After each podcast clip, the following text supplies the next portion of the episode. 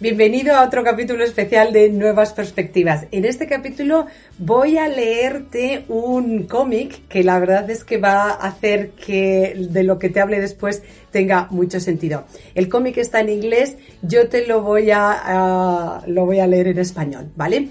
Hay un eh, en la primera viñeta dice no me gusta Kansas, eh, Boston o Chicago. Bueno, de hecho no me gusta América tampoco.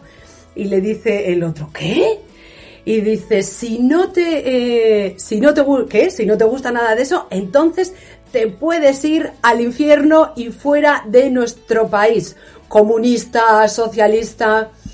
Y en la siguiente viñeta, se le ve, en esa viñeta le veis que le está eh, dándole una patada para que salga fuera del país de la frontera. Se vuelve a la habitación y en la habitación sigue y le dicen, lee el título.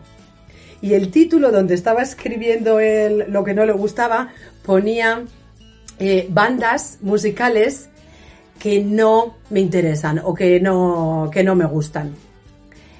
Y el, ratoncito, el, para justificarse, dice, es que el, eh, es que el contexto, entender el contexto lleva mucho tiempo.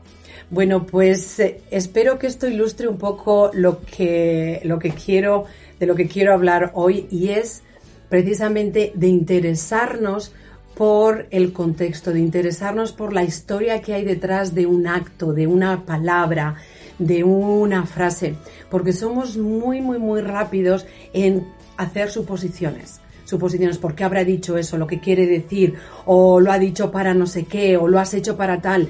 Eh, somos muy rápidos en si alguien dice algo con algún tono, ese tono significa eso lo que quiere decir.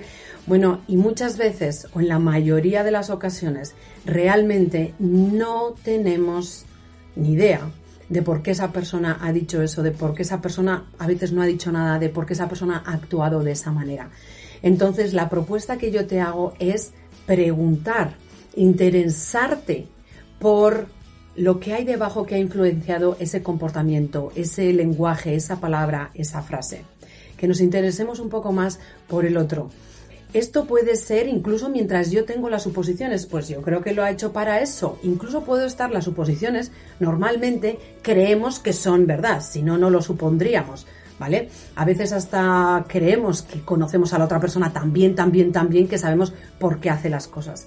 Independientemente de si estuviésemos al 100% seguros, bueno, al 100% seguros siempre estamos, pero independientemente de si fuese eh, lo que nosotros pensamos fuese realmente lo que ha ocurrido, cuando nosotros lo pensamos está en el mundo de la suposición. Hasta que nosotros no chequeamos esa suposición y confirmamos que eso realmente es así, eso no es más que una suposición. Así que lo que yo te propongo es, primero, que preguntes el por qué. Oye, ¿por qué has hecho eso? ¿Por qué has dicho eso? Para ver si es igual a lo que tú pensabas.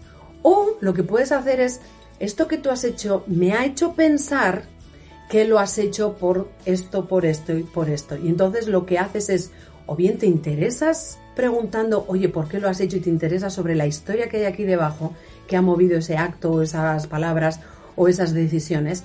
O le cuentas tu historia. Hoy esta es la historia que yo me cuento de por qué has hecho esto.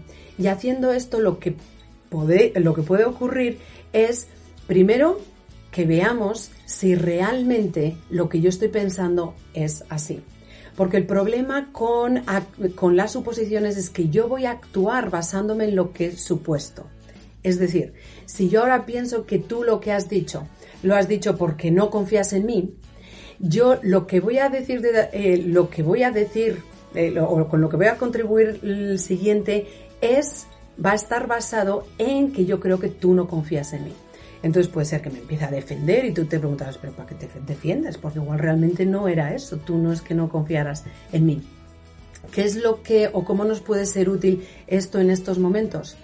Hay un montón de personas que ahora mismo están teniendo que tomar decisiones y no sabemos en base a qué las toman, por qué las toman Y sin embargo, nosotros creemos que sabemos por qué las tomas. Estos no les importa esto o quieren lo otro.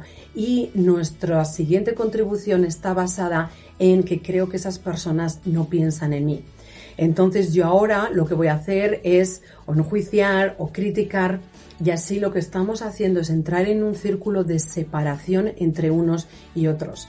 Así que antes de actuar vamos a preguntar, podemos incluso pensar bien, y digo incluso pensar bien, porque esta es una de las, eh, de las mm, opciones que tenemos. Es voy a pensar que lo han hecho pensando en el bienestar de todos. El resultado no ha sido el mejor, vale, pero yo voy a pensar que lo están haciendo con mi bienestar de mente. Y desde ahí actuar. Desde ahí en otro, en otro vídeo hablaba, hablaba del arte de trabajar juntos, desde ahí voy a proponer lo mío, desde ahí voy a decir, pues, oye, ¿y si lo hacéis desde otra, desde esta otra manera? Pero antes de saltar con lo tuyo, sobre todo si te ves que estás en un juicio negativo, en una crítica negativa, que te separa del otro o que te, te pone en contra de otra persona, párate y di por qué has hecho esto. Párate y pregunta por qué has hecho esto. O por lo menos confirma si lo han hecho mm, precisamente por la suposición que tenías tú. Lo que espero con esto es primero que nosotros estemos, eh, que reduzcamos el nivel de frustración, de impotencia, de, em, de queja, de malestar interior y por otra, que empecemos a encontrar más puntos abiertos desde donde comunicarnos y desde donde crear juntos. Espero que esto te sirva y sobre todo recuerda que eres luz, así que aunque no salgas ahí fuera, brilla.